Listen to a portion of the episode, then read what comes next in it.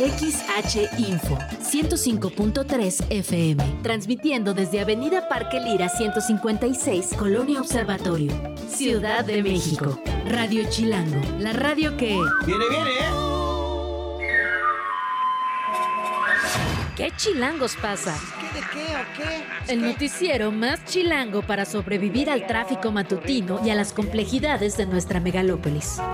Conducido por Luisa Cantú y Luciana Weiner. ¿Qué chilangos pasa? La información necesaria para amanecer, sobrevivir y disfrutar en la capital del país. Queremos que ustedes gocen. Música para bailar, señor. Aquí comenzamos. Bravo, bravo,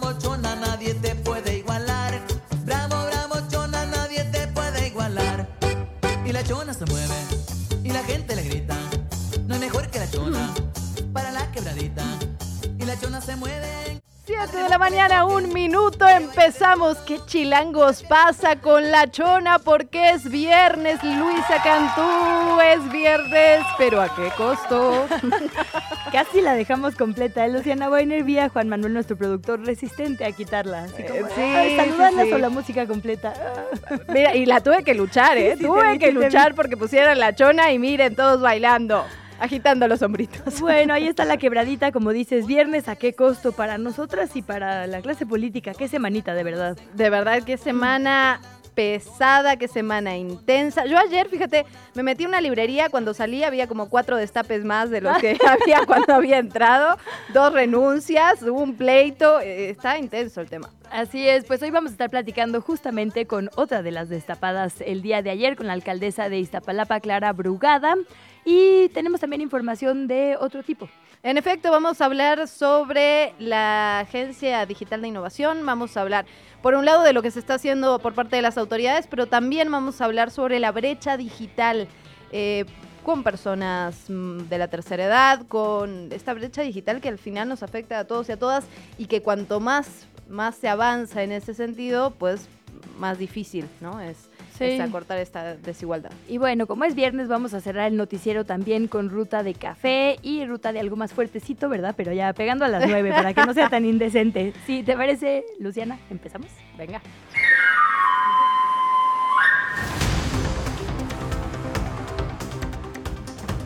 Bueno, el presidente entregó en una ceremonia privada el bastón de mando a Claudia Sheinbaum en la entrada del restaurante y respaldado obviamente por los aspirantes, por los gobernadores. El presidente hizo entrega de este bastón de mando a Claudia Sheinbaum, quien resultó ganadora de las encuestas que realizó Morena, ya lo sabemos, lo hemos estado platicando, se transforma así en la coordinadora de defensa de la cuarta transformación, fue alrededor de las 8 de la noche, ahí el presidente salió de Palacio Nacional, se fue al restaurante El Mayor en el centro histórico, ya era, era esperado por la plana mayor de Morena, Sheinbaum dio su primer mensaje como candidata virtual de este partido, prometió nunca mentir, no robar y no traicionar al pueblo. También hizo una invitación a integrarse a su proyecto al reiterar que las puertas permanecen abiertas para quien lo desea. Ha habido muchos mensajes a Marcelo Ebrard de parte de todas las figuras de Morena en los últimos días. Vamos a escuchar cómo se dijo. Hoy la vasta mayoría de nuestro país sabe que el humanismo mexicano da resultados, fortalece la economía y nuestra moneda, da estabilidad política, crea riqueza, la distribuye y disminuye la pobreza. Por eso hablamos de continuar el cambio verdadero, continuar con la transformación. La verdad es que qué imágenes estas de ayer es la fotografía que destacan hoy casi todas las portadas de nuestro país, las portadas nacionales, está como justo atardeciendo, ¿no? Ya empezando a oscurecer, solitos el presidente y la ex jefa de gobierno.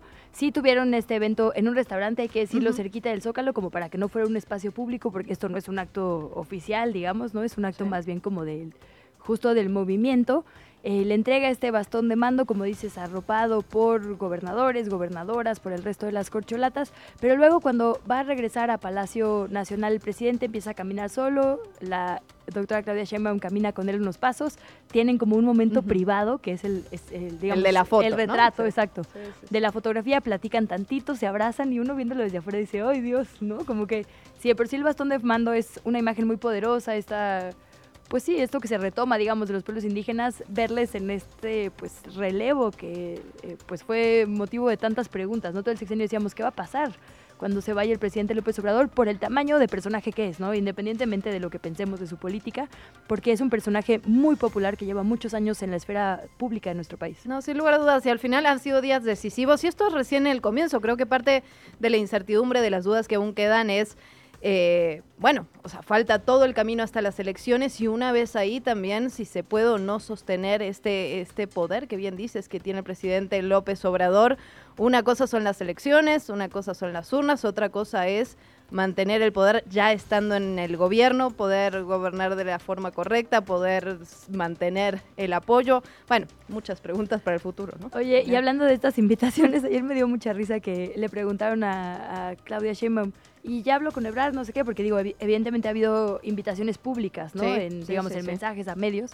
Pero ayer, eh, y lo retoma la jornada hoy, dijo, sí, ya le mandé un mensajito de texto en la mañana, pero no me ha contestado, que la dejó en visto Ebrard. Bueno, por lo menos hasta ayer, habrá que ver si hoy contesta.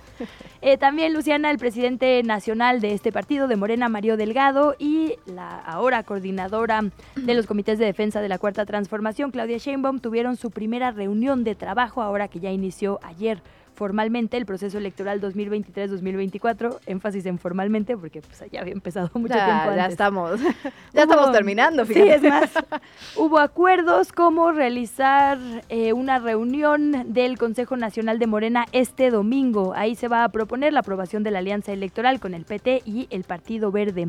Estos dos personajes llamaron a toda su militancia a que cierre filas y mantenga la unidad de aquí al 2024. Sostuvieron que más que ser un partido político son un movimiento y que les unen los principios y los valores, además del liderazgo saliente ya de Andrés Manuel López Obrador. Bueno, y por otro lado, en el campo de Marcelo, lo cierto es que, bueno, todos los ojos están puestos ahí de alguna manera, todos los ojos están puestos en qué va a hacer Marcelo Ebrard a continuación. Por un lado hemos visto a toda la oposición, a Movimiento Ciudadano, a, a todos los partidos tenderle la mano, están ahí dándole vueltas. Eh, y por su parte, él dijo, y le dijo anoche a través de redes sociales, ya había tenido algunas declaraciones en medios de comunicación, que no va a buscar la presidencia por el medio de la candidatura independiente. Esta idea de alguna manera la, siembra el presidente López Obrador en la conferencia matutina. Y bueno, eh, diciendo cosas muy claras, ¿no? De una Sabemos que una candidatura independiente es muy difícil de llevar a cabo, es muy difícil que se gane y decía el presidente López Obrador, bueno, ¿a quién le habla Marcelo Ebrard? A la clase media, ¿a quién le va a sacar votos? A Xochitl Galvez, así que por ahí sale tercero o cuarta.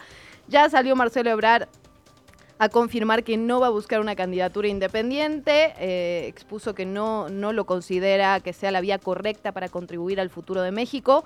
Añadió también algo que veníamos platicando, que el lunes va a sostener este encuentro con el equipo, con compañeras y compañeros de todo el país para resolver los siguientes pasos a seguir. Ahora, hay que decirlo, Luisa, ya dijo que con el frente no iría porque no sería coherente. Ya dijo que como candidatura independiente tampoco iría porque no es el futuro correcto pero que sí va a estar en la boleta. ¿Cómo le hacen de emoción? Sí, ya. Ya.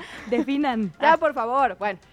Vamos a escuchar mientras tanto lo que dijo Marco Cortés, que también estaba muy al pendiente de lo que iba a hacer el ex canciller.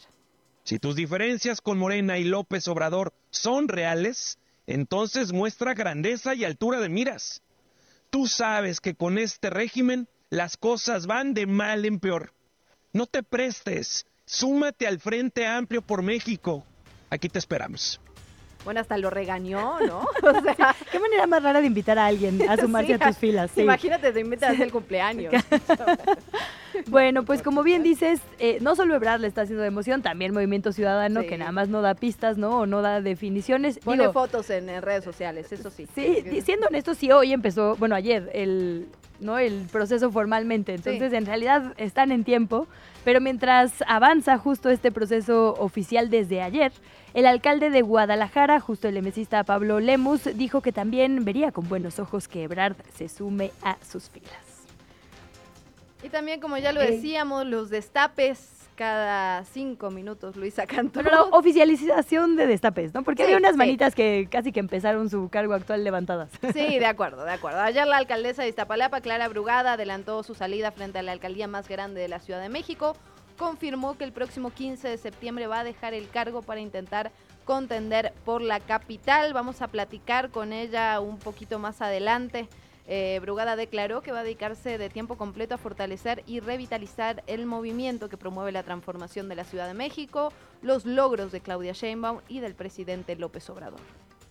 El día de hoy los hemos convocado para informarles que he decidido presentar solicitud de licencia al Congreso de la Ciudad de México para separarme de mi cargo de alcaldesa de Iztapalapa a partir del próximo 15 de septiembre, para dedicarme de tiempo completo a fortalecer y revitalizar el movimiento, un gran movimiento ciudadano que promueva y defienda la transformación de la Ciudad de México y bueno, también Ricardo Monreal, ahora que oficialmente no fue el abanderado nacional, dijo que sí podría buscar la jefatura de gobierno, que estaría intentando también ser parte de esta encuesta en lo local. Recordemos que no es la primera vez que lo intenta. Monreal había sido alcalde, en ese entonces delegado de la Cuauhtémoc entre el 2015 y 2018. Sí hay que decirlo, una alcaldía muy importante, digamos, por la cantidad de votos que tiene aquí en la Ciudad de México. Participó en la encuesta y perdió contra Claudia Sheinbaum, entonces tampoco fue, digamos, eh, favorito de la gente en ese entonces. Ya veremos si ahora, porque ayer nos decía Sebastián Ramírez, se va a hacer igualito que en lo federal. Va a haber una encuesta para definir quién eh, será la apuesta de Morena en el 24 para la capital. Y ha hecho declaraciones interesantes Morreales los últimos días, justamente en relación con el ex canciller. Decía que no hay que demeritar su capital político. De alguna manera ha sido una de las únicas figuras que se pronunció en ese sentido. Habrá que ver cómo se desarrollan las cosas. Mientras tanto, tenemos información a nivel nacional relacionada con el transporte. Una vez más, una vez más, problemas con los transportistas y la inseguridad en la ruta México-Tizayuca. Hay una línea de transporte público que lleva ese nombre, México Tizayuca, y ya suspendió operaciones, Luciana, por una protesta debido a esta inseguridad. Ayer otro conductor fue ejecutado en la autopista México-Pachuca, fue en el municipio de Tecamac, Estado de México, a la altura del kilómetro 29, esto en dirección a Pachuca. Desde inicios de septiembre, los transportistas del Estado de México, bueno, desde, digo, han, digamos, incrementado sus protestas, pero en realidad es una demanda que yo no me acuerdo cuánto tiempo tiene, pues, ¿no? Eh, también denuncian que el número de transportistas asesinados, asaltados y extorsionados va en aumento. Las autoridades ya están tomando cartas en el asunto. Hablemos ahora de la relación bilateral México-Estados Unidos y esta tensión que va y viene, pero cuando se acercan los procesos electorales aumenta y aumenta. Todd Robinson, secretario adjunto para Asuntos Internacionales de Narcóticos, aseguró ayer que Estados Unidos presiona a México ante lo que calificó como una falta de voluntad para dedicar mayores recursos que ayuden a contrarrestar el tráfico ilegal de fentanilo a suelo estadounidense. Esta es una discusión que lleva meses, la verdad, en la que el gobierno estadounidense y el gobierno mexicano tienen, digamos, diferentes datos en relación al fentanilo. Em, lo cierto es que Estados Unidos ha sido muy duro eh, con nuestro país al respecto. También agregó que los recursos del lado mexicano hasta este momento no han sido suficientes para esta tarea sin mencionar al presidente López Obrador, pero haciendo clara alusión, eh, dijo que tienen diferencias respecto a lo que ciertos funcionarios del gobierno dicen sobre los precursores químicos y la producción de fentanilo en México. Bueno, claramente nunca ha revisado nuestro presupuesto, porque seguridad sin duda es una bolsa importante, ¿no? Sí, sin lugar a dudas. Creo que ahí la discusión es más de narrativa y de dónde se aborda el tema del tráfico de drogas. Por un lado, en Estados Unidos es un problema de salud pública, por otro lado, tampoco podemos negar que en nuestro país si no hay, a ver, si no hay, no hay un esfuerzo conjunto, es muy difícil atacar un tema de esta magnitud y más en un mundo globalizado. Ahora, conjunto también hacia el sur. Por ahí decía eh, Colombia, se ha hablado, bueno, todo el sur eh, americano ha hablado sobre la necesidad de trabajar en conjunto. Ahora con este atentado a uno de los candidatos en Ecuador se reforzó esa narrativa, ¿no? Sí, Estados Unidos y México, pero América Latina también completa. Pero bueno, Luciana, bueno, y en otras agresiones ahí nada más rapidísimo en nuestro país. Ayer reportábamos que justo un juez le había dicho al gobernador tejano Greg Abbott que tenía que quitar sus bardas de muerte, estas bardas con las cuchillos abajo, boyas en el agua. Bueno, pues ya, un apeló y parece que un tribunal colegiado le concedió por lo menos la revisión del asunto, entonces seguirá ese jaloneo. Te invitamos a seguir la conversación en redes sociales. Nos encuentras en TikTok, Instagram y Facebook como arroba que pasa. Y en Twitter desde la cuenta de Chilango, arroba chilango.com. Bueno, pero además de lo que ocurre en materia política a nivel federal, también tenemos lo local, un proceso que hemos estado dándole seguimiento y que además a partir de ayer explotó el proceso y la búsqueda de la contienda por la Ciudad de México. Mi querida Fer Guzmán está con nosotras para platicarnos justamente de cómo sigue el proceso electoral en la Ciudad de México, cuáles son las fechas clave que viene a continuación. Fer, ¿cómo estás?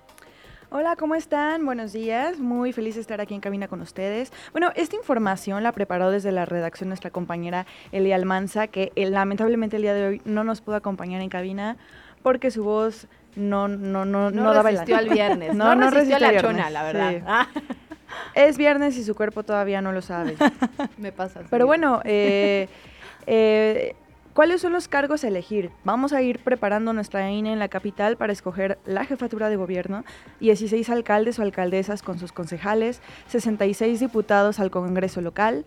A nivel federal también vamos a escoger presidente o presidenta, 24 diputados federales y 3 senadores.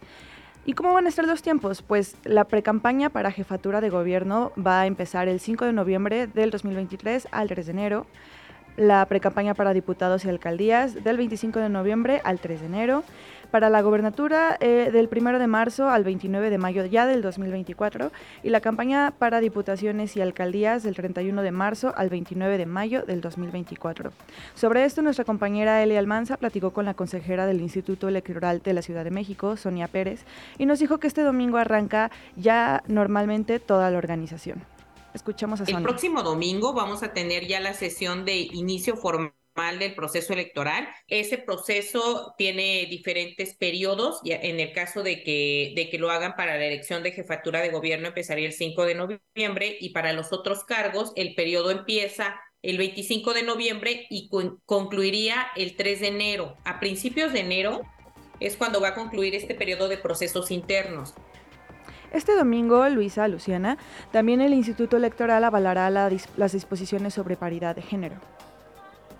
También vamos a aprobar un documento importante que son los lineamientos de postulación, en donde ahí viene claramente recogiendo todo lo que establece la constitución local y, la normatividad en general, que los partidos políticos no podrán postular deben postular por lo menos la mitad de mujeres en todas las candidaturas. Y además algo importante, no las pueden poner en los distritos o en las alcaldías en las que consideren que vayan a perder o que tengan menos votos. Tienen que ponerlas a la par, en las mismas condiciones que los hombres. Elia le preguntó a la consejera cómo prevé ¿Cómo se prevé que se monitoreará, que se respete la ley electoral? Porque ya saben que luego se empieza a hacer pre-campaña desde mucho tiempo antes y esto fue lo que nos dijo. Después del inicio del proceso electoral, ya tienen restricciones específicas, no solamente eh, las personas en general que aspiren a un cargo público, sino también los propios servidores y servidoras públicas. Como el Instituto Electoral de la Ciudad de México tiene oficinas, 33 oficinas distritales distribuidas en toda la Ciudad de México, en algún momento eh, ya empezarán a hacer los recorridos en avenidas principales. Cuando detecten propaganda que está vulnerando la norma, inmediatamente levantan un acta, la envían al instituto para eh, solicitar el retiro. Y bueno, ya para finalizar, les cuento que de acuerdo a la más reciente actualización dada a conocer por el INE sobre la lista nominal de la Ciudad de México, están registrados 7.770.751 ciudadanos con credencial para votar y la alcaldía de Iztapalapa tiene el mayor número de votantes potenciales con cerca de 1.500.000 personas que están listas para ejercer su voto. Seguida Gustavo Madero, Álvaro Obregón, Tlalpan y al final Cuauhtémoc.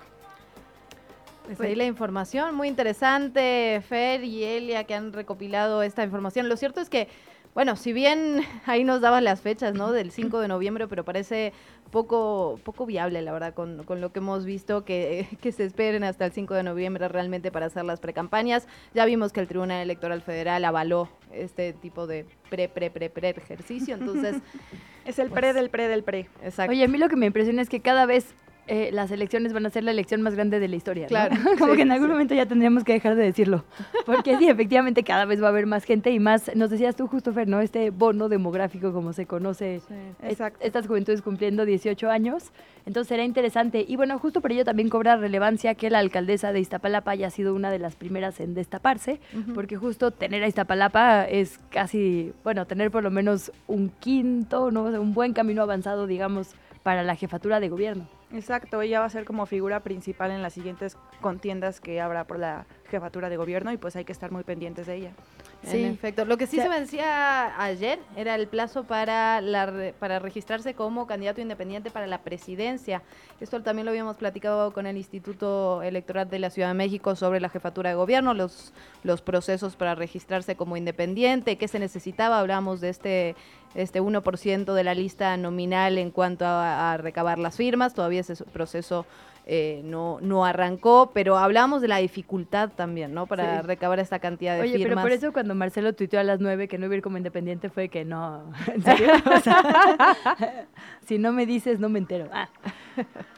Pues sí, así es, será entonces el proceso mm, eh, local con estos datos que nos regalas, querida Fer.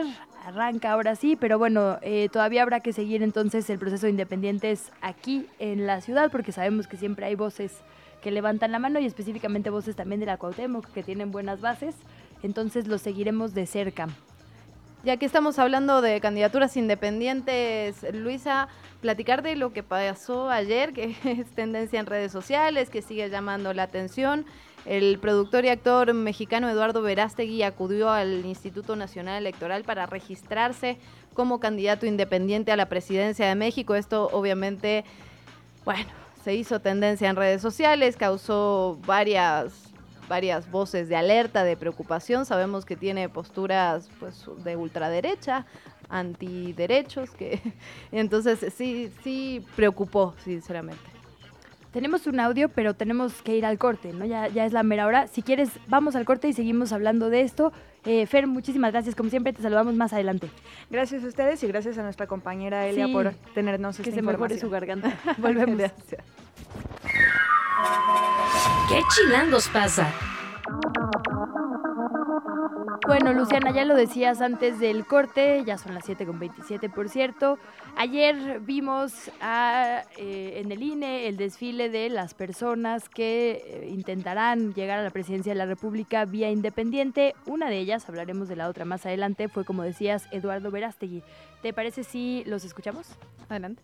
Vengo a solicitar una inscripción eh, por la vía eh, independiente eh, como aspirante a candidato independiente para la presidencia de México, eh, porque es la única manera de cambiar a México y quiero cambiar a México. Esta es una lucha por la libertad de México y estoy convencido que no va a ser por la vía de siempre. Bueno, ahí, ahí escuchábamos lo que decía Eduardo Verástegui en las oficialía, la oficialía, perdón, de partes del INE cuando estaba entregando la documentación, era el día límite para presentar este registro, recordemos, como ya lo habíamos comentado, luego vendrá el proceso para recabar las firmas de apoyo, tiene que ser el 1% de las personas registradas en la lista nominal de electores. Y además no es solo una cuestión de cantidad, sino también de distribución, ¿no? Tiene que estar distribuido en al menos 17 entidades federativas con igual porcentaje en cada una de ellas, esto en un periodo de 120 días para que sea representativo de alguna manera de la población.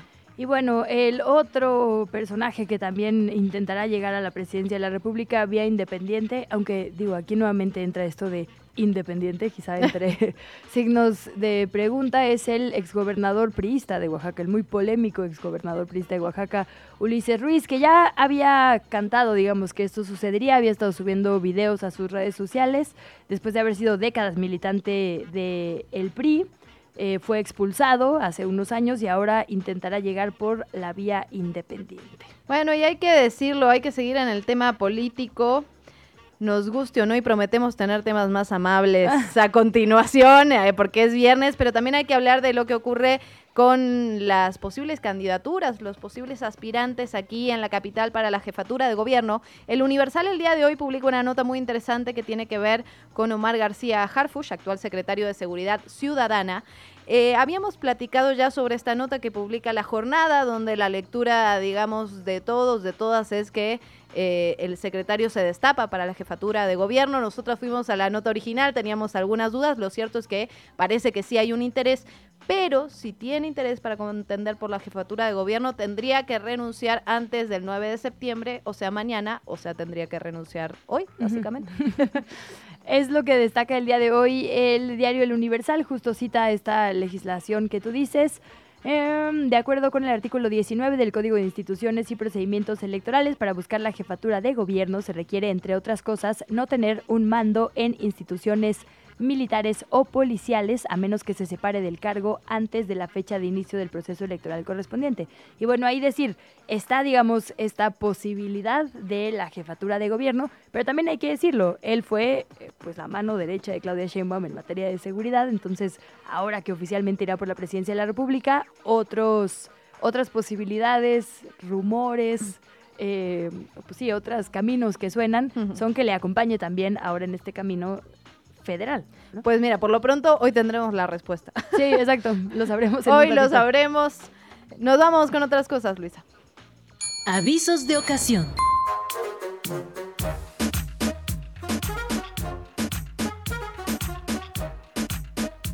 Bueno, a las 11 de la mañana con 30 minutos, el jefe de gobierno Martí Batres Guadarrama encabezará la firma de acuerdos para la mejora del servicio de taxis concesionados. También asistirán el secretario de gobierno Ricardo Ruiz Suárez, el secretario de movilidad Andrea Yuluaiza y el titular de la Agencia Digital de Innovación José Antonio Peña Merino. Otros funcionarios también estarán por allá.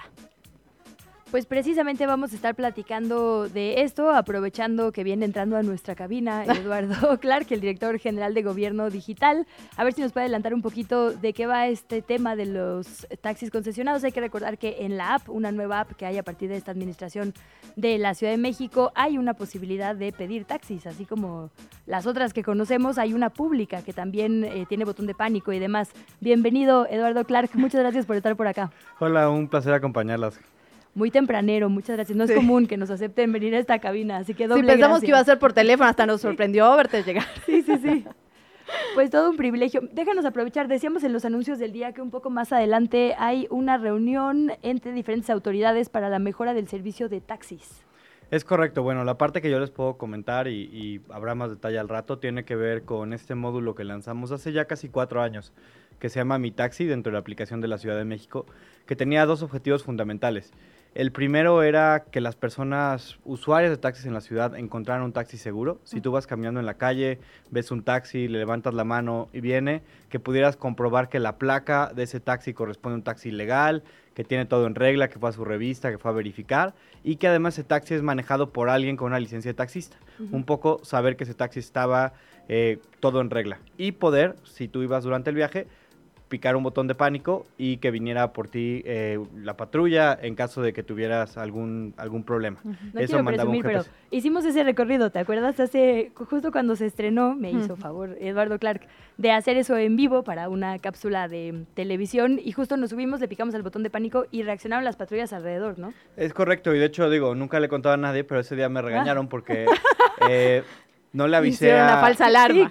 no le avisé a la policía ni al C5 que le íbamos a picar. dije, una disculpa a la autoridad, es verdad. claro, no, había eh, pensado... Dije, o sea, normalmente cuando hice más pruebas, luego picaba el botón y le avisaba al jefe máximo, le avisaba a Juan Manuel del C5, oye, voy a hacer esto nada más para que no se arme un relajo. Ese día dije, nos fuimos un poco a la brava, dije, voy a ver qué pasa. Estábamos en el centro, en Izazaga, si no me equivoco, y ahí hay muchos patrullas. Dije, a ver qué pasa. Ya que me paren, le marco al jefe máximo y pues funcionó creo relativamente rápido. Sí, sí, hay que decir que y Luisa libró la cárcel. Bueno, Eduardo, porque en realidad yo era la que lo estaba picando. Eh, este responsabilidades administrativas llamarían algunos. Eh, uso de, de, la fuerza pública. Bueno, e-, era un bien mayor, sí era demostrar que servía el servicio de taxis, lo estábamos probando. Eso es lo primero que lanzamos. Y después, casi un año después, lanzamos otra versión de la aplicación que trae la posibilidad de que tú pidas un taxi a donde sea que te encuentres.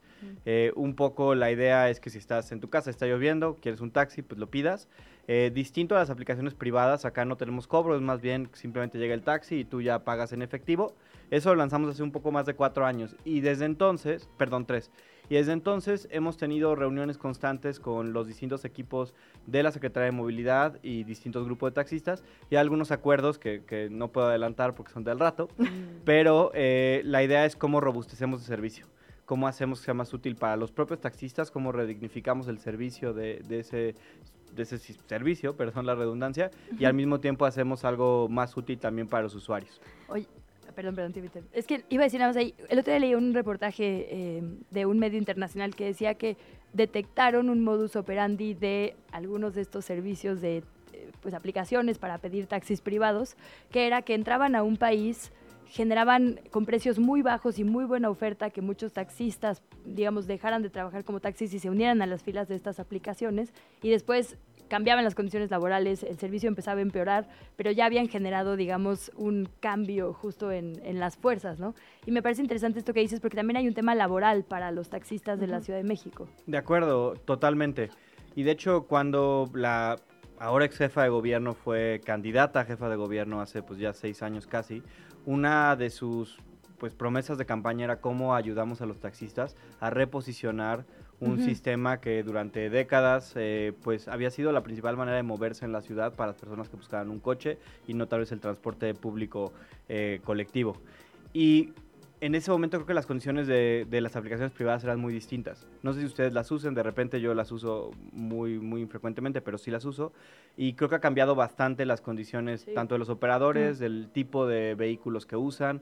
Ya no hay agüita ni nada, Eh, sí, la verdad. Y lo que creemos nosotros como gobierno de la ciudad es que hay una oportunidad bastante importante para que el servicio de taxi, si tiene algunos mecanismos pues más innovadores, si le metemos más seguridad, tenga una mayor posibilidad de competir con esas aplicaciones hoy que la que tenía hace 10 años cuando entraba y tenía un servicio tal vez diferenciado. Bueno, y hablando de las aplicaciones, en, en la aplicación Ciudad de México, ¿qué es lo que más se está usando? Eh, ¿Qué está usando la ciudadanía? Pues la razón más común por la que se baja la aplicación es por la licencia digital que lanzamos Mm. hace casi dos años.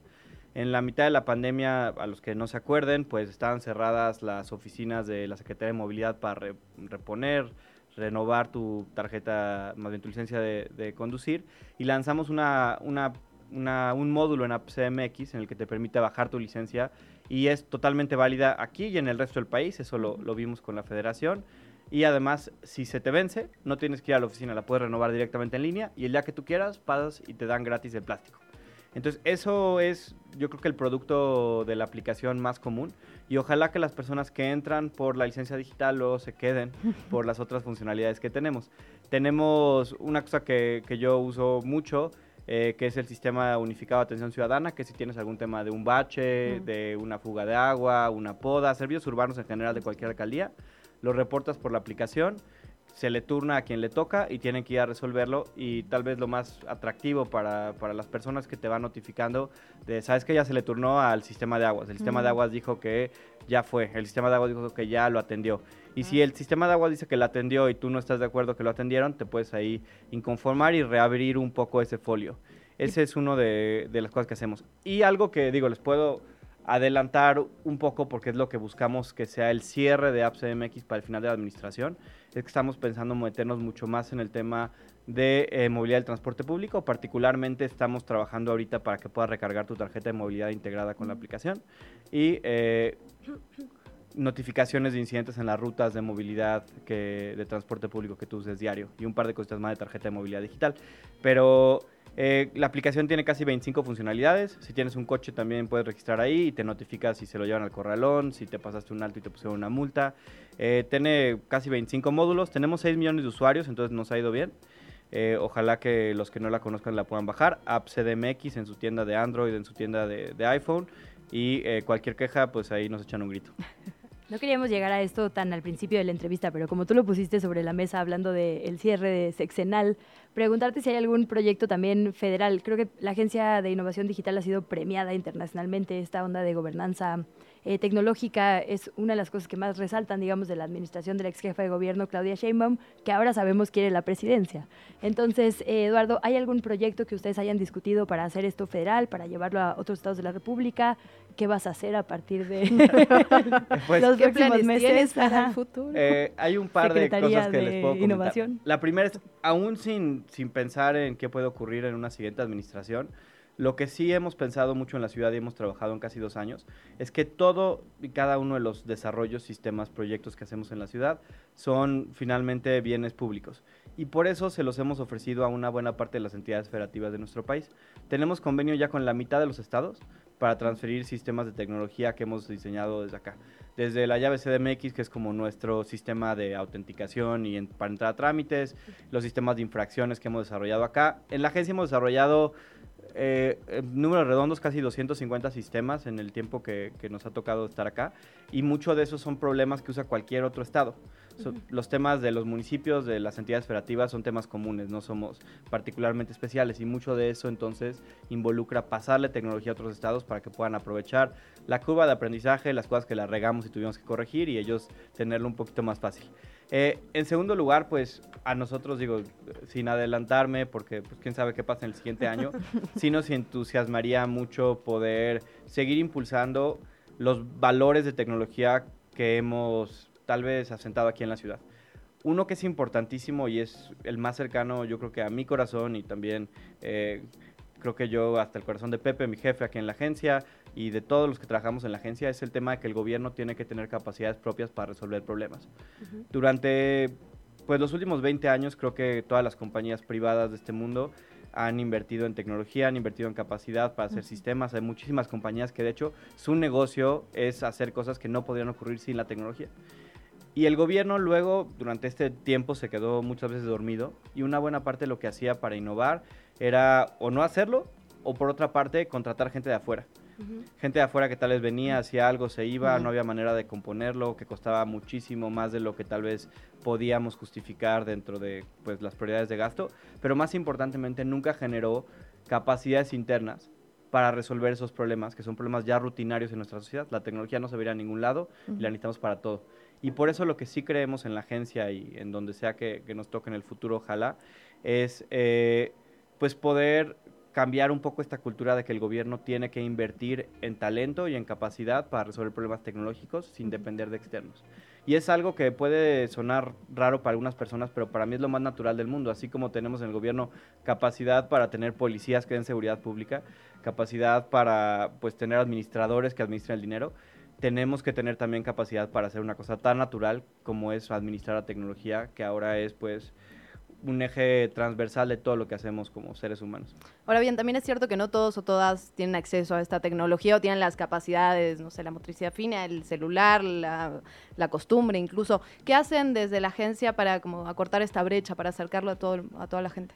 Hay yo creo que dos cosas fundamentales. Y la primera es un poco más, más estructural, que es, muchas veces las personas piensan que cuando digitalizas un trámite, un servicio, cuando haces algo que sea solamente digital, estás tratando de reemplazar completamente la presencialidad, las ventanillas. Pero por el contrario, nosotros lo que creemos es que hoy las ventanillas atienden el 100% de la demanda ciudadana. Gente que podría hacerlo digital tiene que ir presencialmente. Si hacemos los sistemas digitales automáticos, remotos, lo que está haciendo es que tal vez el 85, 90, 95% de las personas lo hagan en su casa sin la interacción de un humano. Pero ese personal que actualmente atiende a 100 personas va a poder atender ahora solo a 5. ¿Qué significa mejor atención, mayor calidez? Van a estar un poco menos enojados de que la gente les pregunte tantas cosas porque Van van a tener que ver más.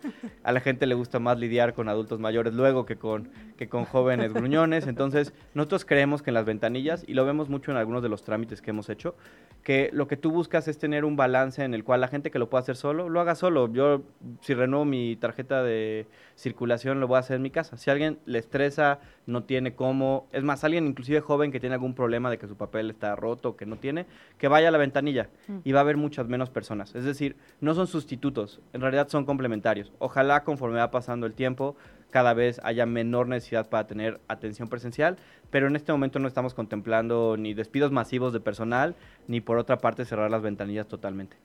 Oye, en algunos países de Latinoamérica ya se está eh, regulando el asunto de la tecnología, ¿no? Hay secretarías o equivalentes, digamos, ministerios y demás para asuntos que tienen que ver con tecnología, con manejo de tecnología, eh, desde la ética, por ejemplo, con todo el asunto de inteligencia artificial. ¿Tú verías esto en la siguiente administración, por ejemplo? Lo digo porque estamos en un momento de campañas y de discusión de presupuestos. Y ahora que dices que los gobiernos tendrían que invertir y adelantarse un poco a lo que viene, pues también eso es regulación, crear instituciones, estructura para poder hacerlo. Eh, ¿Qué recomendarías en ese sentido tú? Claro, pues tal vez no, no lo sepa mucha parte del auditorio porque es una dependencia federal que tal vez no es tan visible, pero tanto en la administración pasada como en la actual hay un área dentro de la presidencia de la República que se llama la Coordinación de Estrategia Digital Nacional, que legalmente está facultada precisamente para eso, la gobernanza de tecnología. En la administración pasada estuvo muy enfocada en temas de aprobación de gasto público para compra de tecnología por parte de dependencias. El gobierno eh, federal es gigantesco, entonces era un poco ver qué hacían.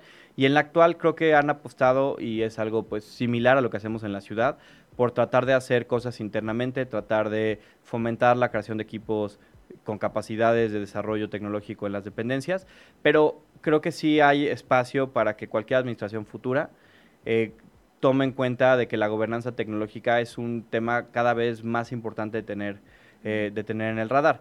Creo que luego lo que pasa es que, pues, pasó con, o sea, por retomar el tema de las aplicaciones de, conductores privados que salieron hace 10 años, lo que sea. Luego, como gobierno, te agarran en curva nuevas cosas. Y no hay regulación específica que las atienda porque, pues, tú como gobierno vas un poquito atrás y la verdad en ese momento, pues, ni siquiera sabes qué está pasando creo que ahora ya es un momento en el que podemos decir que hay muchas cosas que tal vez todavía no han sido adecuadamente reguladas, adecuadamente supervisadas, que vale la pena ir a empezar a planear como gobierno de cómo asegurar la gobernanza de ellas. Y no solo la gobernanza de cómo operan dentro del gobierno las tecnologías, sino también el impacto que muchas de las tecnologías pueden tener los ciudadanos mexicanos para garantizar temas de derechos principalmente. Inteligencia artificial, todo eso, ¿no? Ahora que está Eduardo, aprovechando que te tenemos aquí en el foro, ¿cómo va el tema del COVID? Hemos visto al menos como en los círculos cercanos eh, un incremento en los contagios. Esto se está viendo en el macro, va a haber una nueva vacunación y además cómo va a jugar la agencia ahora que se pasa todo hacia lo federal. Eh, pues mira, en, afortunadamente, comparado con lo que nosotros llegamos a vivir como las olas, ¿verdad?, de COVID, estamos increíblemente tranquilos. Para darles una referencia, porque luego, digo, me ha tocado, entiendo que la gente se estresa, es perfectamente natural, es, siempre preocupante cuando te enfermas, cuando alguien cercano a ti te enferma, pero hay que también verlos desde un enfoque de salud comunitaria, no solo desde que conozcamos un par de personas que tengan COVID. Llegamos a tener 10.000 hospitalizados en el Valle de México. Eso fue nuestro punto máximo. Eh, hoy no pasamos en una semana normal de los 10, 15 en los hospitales públicos. Es decir, estamos en una situación totalmente distinta. No que no sea importante que haya 15 personas que, estén eh, desafortunadamente enfermas, lo suficientemente grave en el hospital, pero sí es muy importante mencionar que el problema de COVID en la Ciudad de México se ha vuelto un problema afortunadamente mucho más, no tanto un, riesgo de salud pública que ponga en riesgo a la población en general, sino pequeños brotes que son mucho más pequeños en su escala y en su impacto.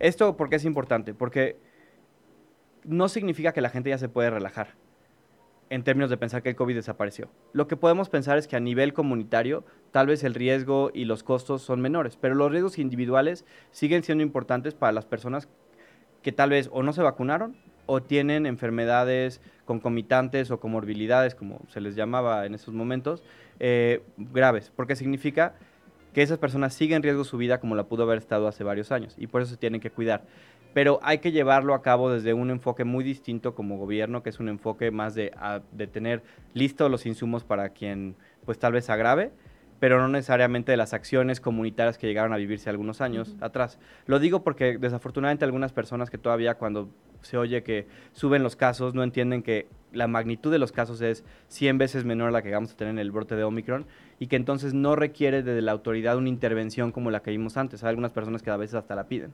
Claro. Sí.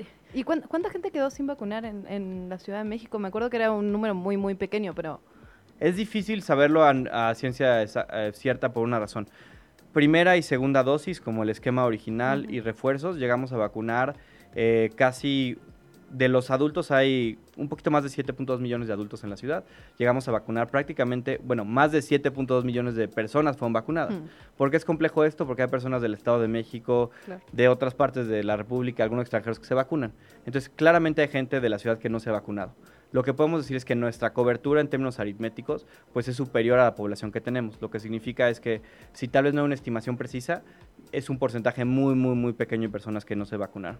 Oye, déjame eh, preguntarte ahora que, que hablamos de esto de los porcentajes. ¿Hay, em, digamos, una, una lista oficial de nombres de las personas que se vacunaron? Por ahí platicábamos con el jefe de gobierno hace no mucho y nos decía, es que hemos eh, visto que hay nombres de personas que estábamos buscando, eh, reportadas como ausentes o desaparecidas, que aparecieron en las listas de COVID. ¿Hay, ¿Ustedes tienen, digamos, una base de datos de, de esta Les- ciudadanía? que Les, platico cómo funcionó, porque Ajá. creo que todos los vivimos, o bueno, no sé si se vacunaron en México, sí, pero sí. por lo menos eh, lo vimos En casi CEU. todos en uno de nuestros mejores centros de vacunación. Sí, estaba muy bueno, la verdad. Diez minutos, pero bueno, perdón. Y, em, en, perdón, en ese sentido, cuando ustedes se registraron como candidatos para la vacuna que la querían, ¿se acuerdan que se metieron a la página mivacuna.salud.gov.mx? Sí. Ahí se genera una lista de personas validada por su CURP, porque era importantísimo meter el CURP, se recuerdan que con eso imprimíamos el papel, que decía quién se quería vacunar. Esa es una base de datos que existe, es una base de datos que maneja la Secretaría de Salud Federal y que ha sido auditada por el INAI, el Instituto Nacional de Acceso a la Información y Protección de Datos Personales, una infinidad de veces por la sensibilidad de la misma. Posterior a que tú ibas a, bueno, más bien ya que tú te ibas a vacunar, anotaban también otra base de datos que era la base de datos de vacunación, quién se había vacunado, Bueno, dejabas el taloncito. ¿no? Dejas el taloncito Ajá. y nosotros, porque lo hacía el equipo de la ciudad o el equipo de los servidores de, de la ciudad, nos poníamos en las noches, eh, ya que ustedes se iban a sus casas a que les diera eh, calentura, eh, nos poníamos nosotros a, a talachar y pasar esos datos Mm. a un sistema de registro. El sistema de registro tenía, de hecho, al principio, y, y es que luego cuando lo vemos tres años después, como que diga que exagerados éramos, pero ese era el momento. Bueno, Las sabía. vacunas eran tan importantes que nosotros la razón por la que las registrábamos era para asegurar que cada vial se usaba, para tener trazabilidad de cada persona, para decir, a Eduardo Clark le tocó este, este folio de vial, eh, o bueno, este lote de vacuna, y entonces podamos tener trazabilidad de, teníamos estas dos personas registradas, se les aplicó esta vacuna. Al principio, pues, nosotros, pues, nos- no, no es que nos peleáramos, pero nos volvíamos locos con 60 mil vacunas, que era lo que teníamos, era, y entonces era muy preciosa o muy valiosa, entonces como que estaba muy, muy auditado eso.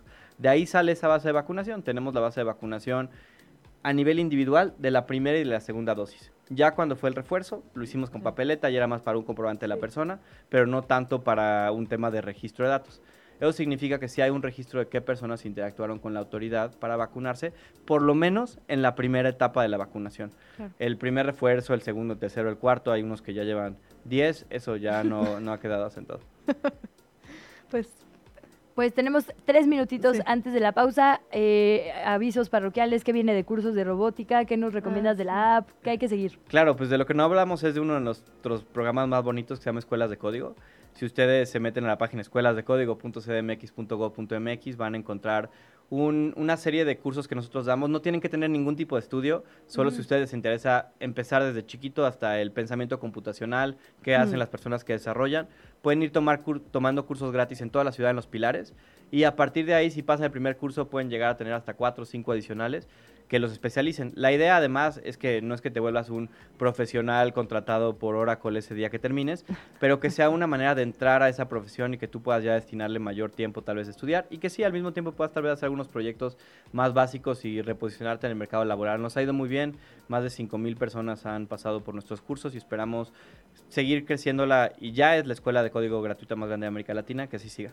¿Y está abierta la inscripción ahora? Sí, tenemos siempre, bueno, no siempre, pero tenemos en este momento inscripciones abiertas para los tres tipos de niveles de cursos. Hay uno muy, muy divertido que es para hacer filtros, eh, se llama Spark, es, de- es para hacer filtros como en Instagram, para ponerte orejas de gatito, para que aprendan Siento a hacer que tú eso. diseñaste eso. Me da demasiado orgullo contarlo. Me gustaría, la me gustaría, pero no me ha dado el tiempo.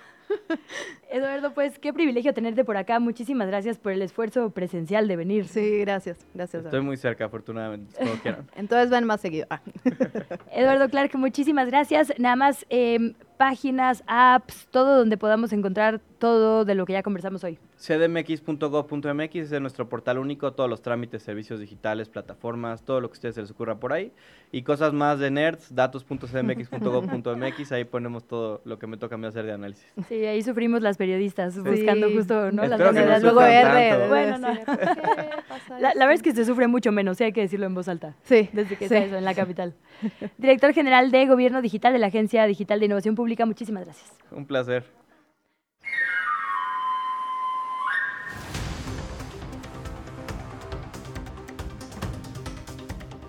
Siete de la mañana con 56 minutos. Muchísimas gracias por seguir en sintonía con Radio Chilango y particularmente con ¿Qué Chilangos pasa? ¿Qué Chilangos pasa a esta hora, Luciana? Bueno, muchas cosas están ocurriendo en este momento. Vamos con la buena, si me lo permiten. Ayer los conductores de la red de transporte de pasajeros de la capital anunciaron que ya llegaron a un acuerdo con las autoridades capitalinas y conjuraron el paro que habían anunciado para este 8 de septiembre. Los conductores se reunieron con las autoridades de la CDMX para resolver temas de mantenimiento, de refacción de autobuses.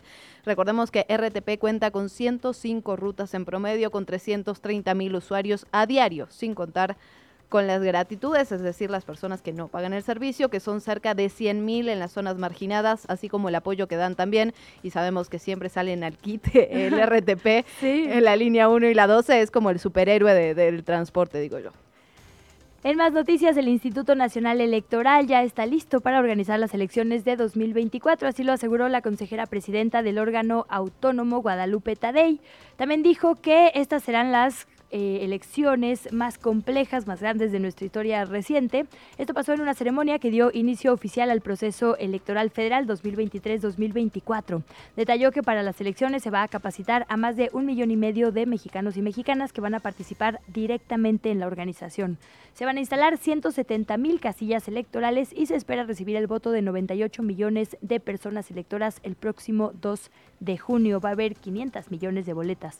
En el marco, todo esto por supuesto, de lo que ha sido una amplia discusión. Tú lo recordarás, Luciana, en las cámaras estuvo planteada una reforma primero constitucional electoral, después uh -huh. se volvió que el plan B, que el plan C, terminó en la Corte y bueno, seguimos discutiendo cómo mejorar el, el INE, cómo mejorar nuestros procesos electorales. En efecto, y ya lo platicamos hace unos minutos, pero ayer terminó la fecha límite, ayer fue la fecha límite para completar el registro ante el Instituto Nacional Electoral como candidato independiente.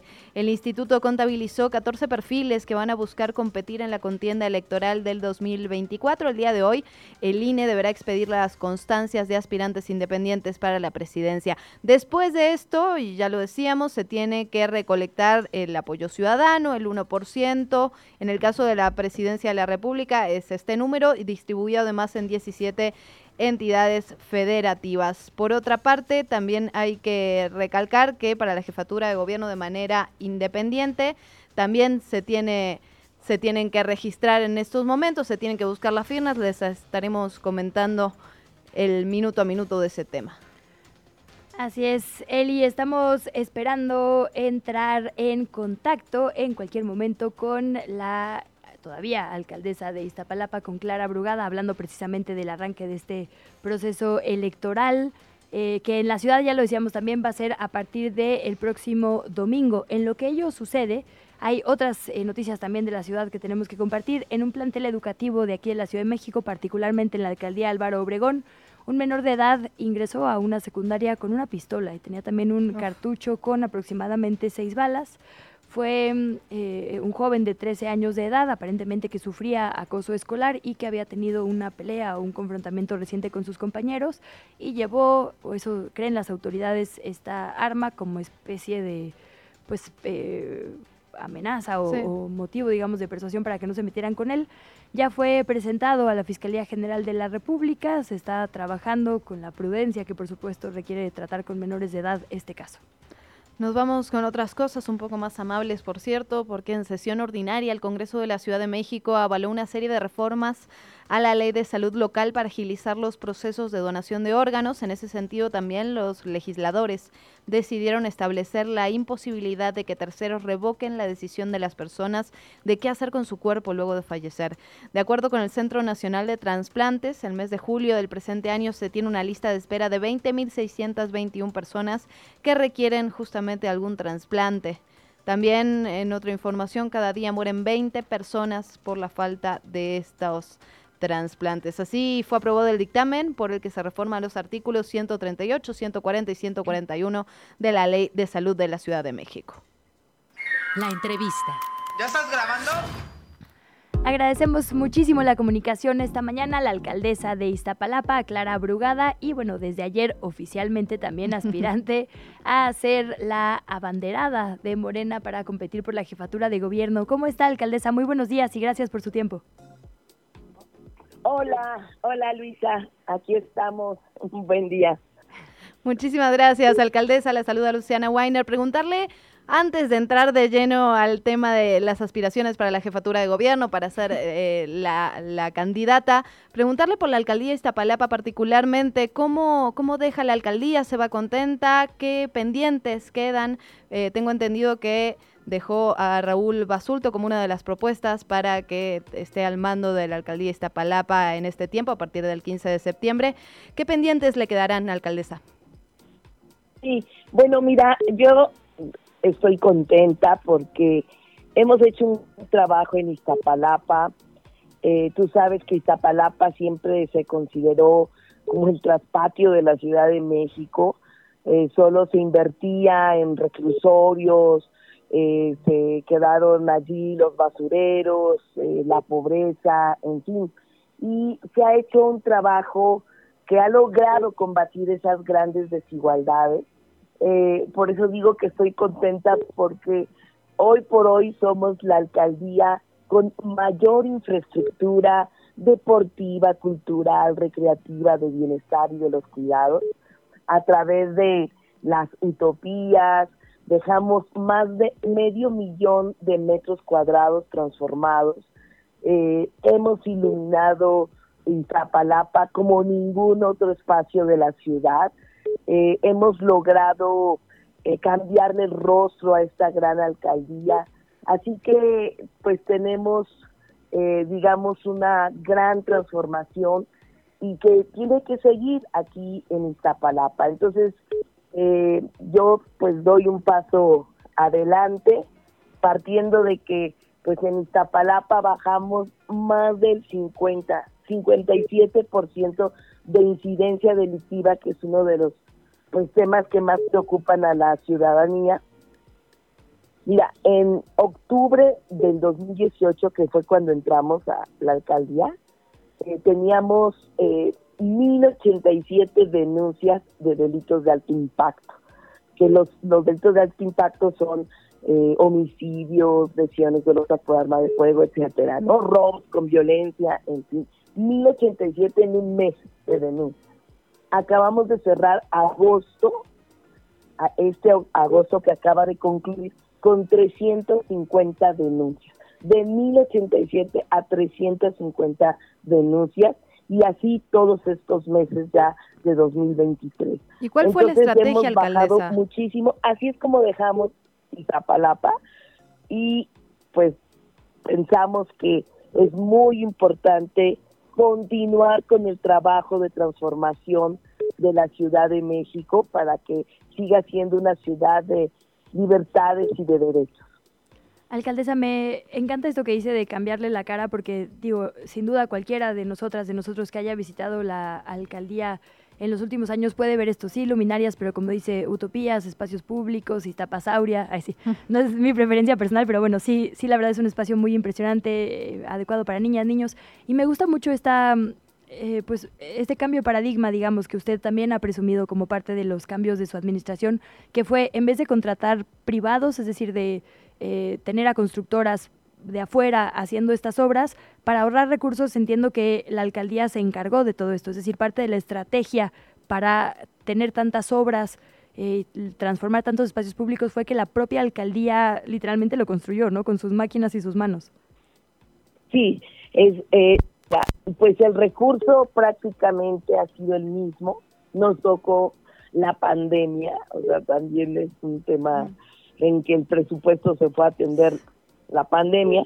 Entonces, lo primero que hicimos cuando llegamos fue eh, invertir en la compra de infraestructura para atender los servicios de la alcaldía. Es decir, compramos cientos de maquinarias, de camiones, de pavimentadoras, de máquinas para bachar, para iluminar, en fin, y descentralizamos el gobierno de la alcaldía en 13 territorios, 13, imagínate, Iztapalapa tenemos casi 2 millones de habitantes, una territorial que aquí le llamamos, puede ser del tamaño de, de Coajimalpa o de Iztacalco, en fin, ¿no? 13 territorios y eh, nos dedicamos, nos propusimos atender nosotros mismos todos los servicios públicos, no contratamos empresas para pavimento, para vacío, para iluminación, porque lo hacemos con nuestras propias capacidades y bien, y nos sale pues a mitad de precio. Un pavimento es muy, muy caro, entonces con esta estrategia pues nos ahorramos y con ese ahorro pudimos construir las utopías. Entonces eh, le devolvimos al gobierno su atribución de servir, de dotar de servicios. Ya en otros lugares, pues prácticamente todo es contratación y ahí se va el dinero y no alcanza para nada. Alcaldesa, pensando ya en el, en el proceso que viene, se han levantado varias manos en las últimas horas, la verdad. Eh, Omar García Harfur, Ricardo Monreal, incluso Cuauhtémoc Blanco. ¿Ha podido platicar con ellos? ¿Qué se sabe del proceso que se va a realizar para, para elegir al candidato, a la candidata. Eh, y bueno, están llamando mucho desde Morena a la unidad. ¿Cómo se va a lograr esta unidad, al menos en el proceso local?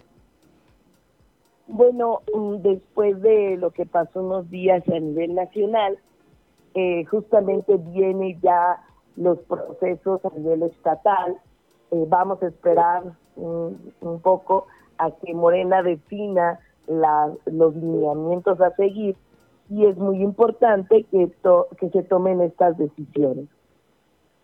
Con estos lineamientos, entonces sí, ver quiénes eh, pues se apuntan para entrar a participar en este proceso para coordinar los trabajos en defensa de la cuarta transformación en la Ciudad de México.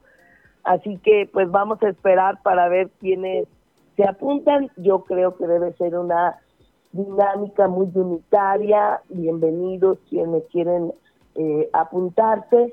Eh, lo que tiene que suceder es fortalecer, eh, fortalecer este trabajo y no dividir y respetar los acuerdos que se tomen para salir bien del proceso.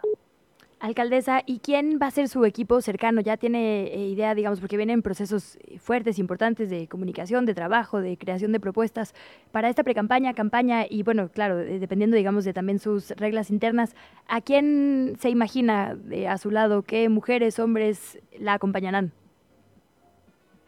Bueno, todavía estamos en ese proceso, todavía estamos justamente construyendo estas propuestas pero pues yo considero que tienen que ser compañeras y compañeros que logren eh, tener cualidades tanto de, pues, especialidad en el tema como un compromiso eh, social de vocación hacia la población. Esta gran población de la Ciudad de México quiere soluciones, quiere propuestas, quiere ser escuchada. Entonces, pues necesitamos justamente este tipo de, compañeras y compañeros, así que estamos todavía en ese proceso, pero sí, sí, sí tenemos que tener lo mejor de lo mejor. Pues me imagino que va a empezar a hacer recorridos por las demarcaciones o qué viene para los próximos días a partir del 15. Sí, sí, justamente después del 15 de septiembre empiezo con un recorrido de mil puntos por la Ciudad de México, hasta donde me alcance, ¿verdad?, en la toma de decisiones eh, que haga Morena, eh, pero quiero eh, recorrer las, los territorios, las, los puntos estratégicos de esta ciudad, quiero escuchar eh, a la población, recoger los sentimientos, tener oído para el corazón del pueblo, eh, pues un proceso que a mí me gusta mucho. Tú sabes, yo soy una mujer que históricamente he luchado y he estado pues eh, del lado de la gente que menos tiene, pero esta ciudad pues tiene una pluralidad enorme, esa es su riqueza, ser diversa, distintos sectores, y pues a ellos voy a acudir, voy a interpelar, voy a hacer que la ciudadanía pueda eh, ser conquistada con una agenda, con propuestas, con trabajo. Entusiasmar a la población de la ciudad y decir que tenemos que seguir eh, haciendo de esta ciudad la mejor ciudad, eh, la más defensora de los derechos humanos, eh, la más cultural, en fin. Alcaldesa, muchísimas gracias. Estaremos pendiente, por supuesto, y esperamos que sea la primera de muchas. Sí, muchísimas gracias y buen día. Gracias, estamos aquí a la orden. Hasta luego. Hasta luego. La mañanera. Quieren prohibirla, imagínense. Arrancamos con el corte de caja de lo que ha sucedido en esta primera hora de conferencia matutina. El presidente contó que ayer, de forma no oficial, el secretario de Transportes de los Estados Unidos le informó a nuestra secretaria de Relaciones Exteriores, Alicia Bárcena, que Estados Unidos decidió otorgar la categoría 1 al aeropuerto. Esto se prevé, se formalice la próxima semana.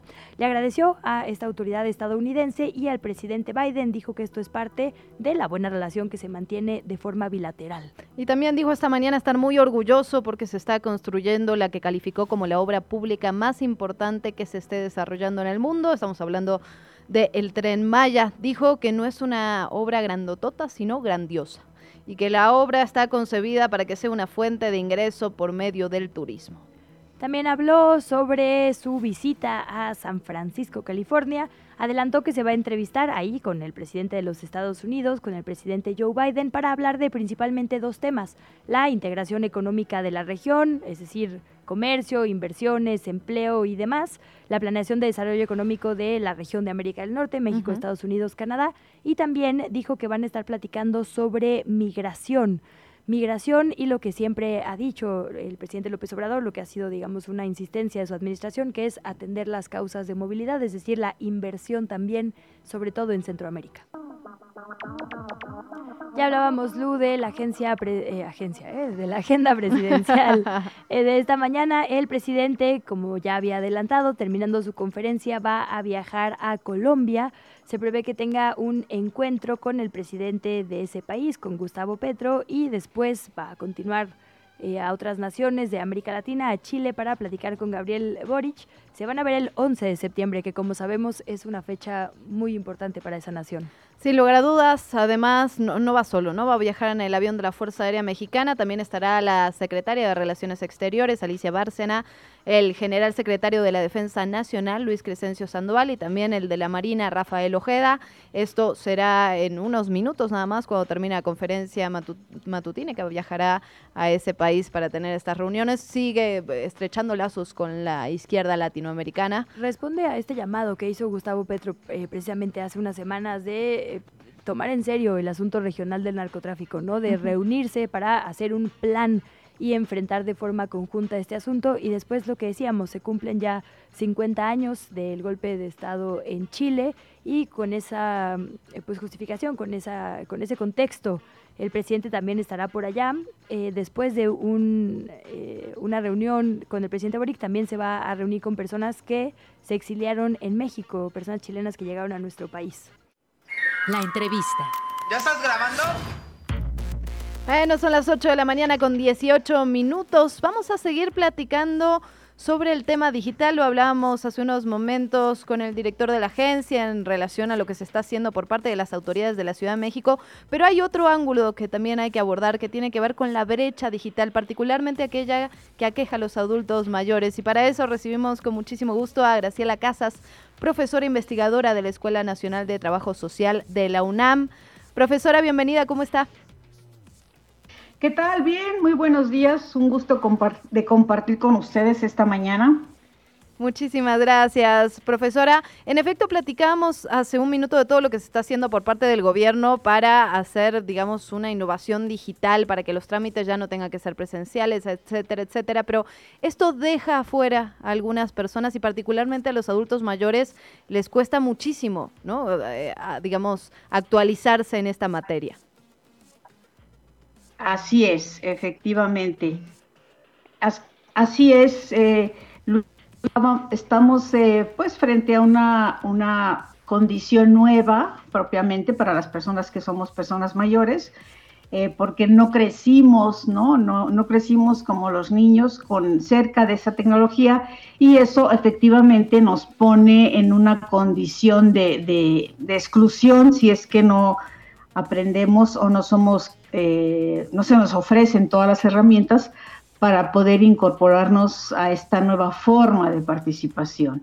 Entonces, sí, efectivamente, es un reto muy importante que se tiene que atender ya para que las personas mayores pues podamos participar, podamos eh, manejar las, la, la tecnología, pero también habría que considerar si esto va a ser posible y tener algunas condiciones digamos, especiales para que podamos nosotros participar de la vida social con o sin la tecnología, en tanto vamos aprendiendo. Efectivamente. Digamos, las. Eh, buenos días, perdón, profesora. Le saluda también Luisa Cantú junto a mi compañera Luciana Weiner. Preguntarle en general por las condiciones de vida de las personas adultas mayores en nuestro país, pero sobre todo, por supuesto, el tema que nos atañe, que es la capital, la Ciudad de México. De repente pensamos en las personas adultas mayores como abuelitos y abuelitas, sino como sujetos de derecho y, pendientes, ¿no? Que hay en ese sentido. Eh, preguntarle por el diagnóstico, digamos, inicial, además de esta brecha digital, que es sin duda una urgencia, ¿qué, ve usted en ese horizonte? Bueno, yo, yo encuentro que hay una, y de hecho, bueno, estuvimos haciendo investigaciones justo de, de, eh, en la pandemia, por ejemplo, qué pasaba con las personas mayores, pero la investigación, por ejemplo, la tuvimos que hacer en ese momento a través, a través de la tecnología. En, en la medida en que no podíamos acercarnos a, la población, tuvimos que usar justamente la tecnología. Entonces, eh, de la gente que nosotros pudimos estudiar, bueno, hay un buen número, pero yo diría que estamos mm, como en el 50% de población que eh, en la Ciudad de México especialmente, que, se, que tiene acceso, que la maneja, que aprendió, que incrementó su capacidad de vinculación con, el, eh, obligado por la pandemia, ¿sí? Pero el otro 50 no. Y que va a ser muy difícil que en este momento esa población alcance esa posibilidad de manejar la tecnología porque manejar la tecnología en primera, pues tendríamos que, tener las condiciones de acceso.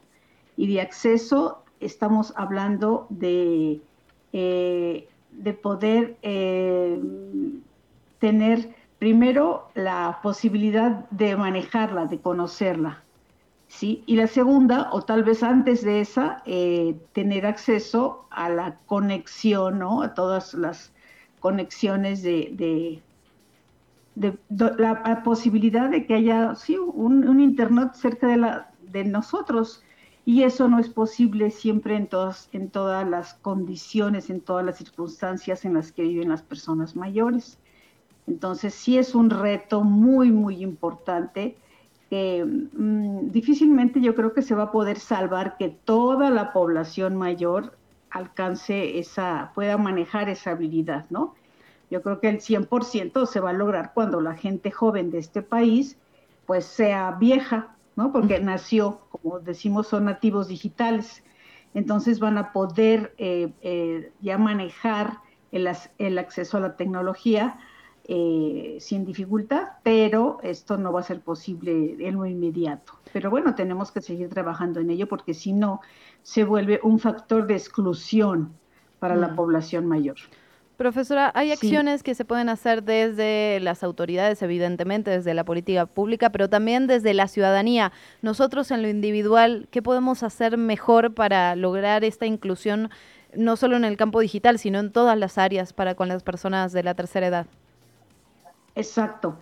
Sí, eh, yo creo que, que las, las posibilidades se tienen que ir dando de, de lo macro a lo micro. Y cuando digo lo macro, es el derecho que tenemos como ciudadanas y ciudadanos, las personas mayores, de, de tener acceso, de tener acceso y de ser, y que todos los espacios que se puedan, eh, se abran para la capacitación, como son las alcaldías, como son los clubes de, personas mayores, que ya lo hace, se hace desde el INAPAM, como muchos espacios que se van abriendo para que las personas mayores podamos estar capacitadas en el manejo de esta, ¿no?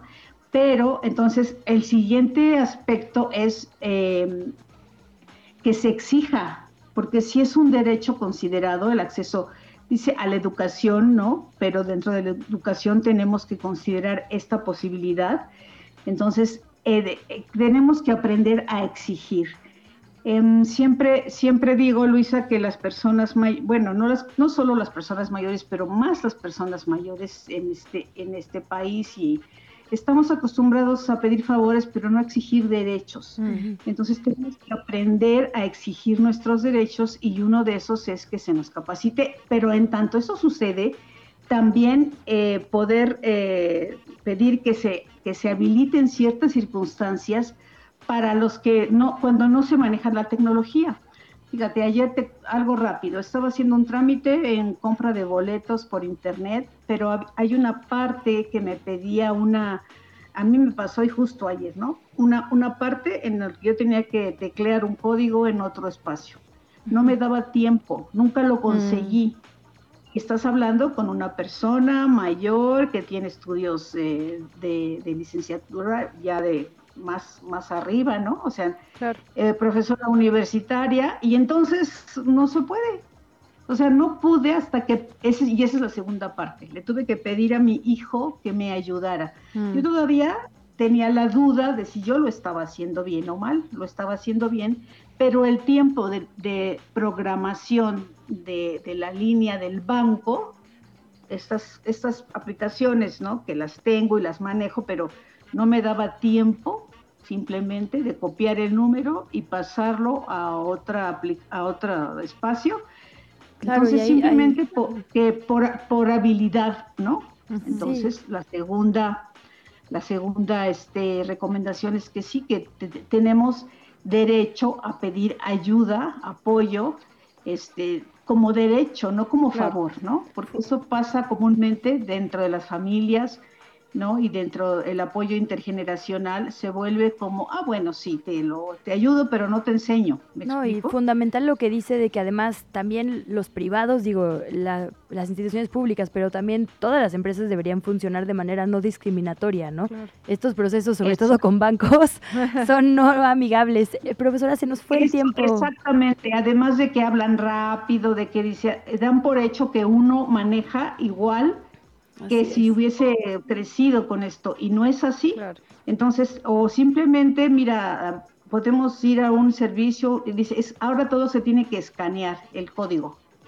Entonces, este, simplemente en un restaurante, pues tienes que ir a escanear el código y si no sabes hacerlo, entonces habría que normar para que por ejemplo, los restaurantes no solo se queden con las cartas en, en- en formato claro. De, de leer el código, sino pues con cartas eh, todavía, ¿no? Con, con papel, con letras grandes, para que no seamos discriminados efectivamente. Pues con eso nos quedamos derechos y no favores. Profesora Graciela Casas, Así investigadora de la es, Escuela Nacional es. de Trabajo Social de la UNAM. Muchísimas gracias. Un gusto compartir con ustedes. Igualmente, muchas gracias, profesora. Pausa y volvemos. ¿Qué chilangos pasa? Regresamos.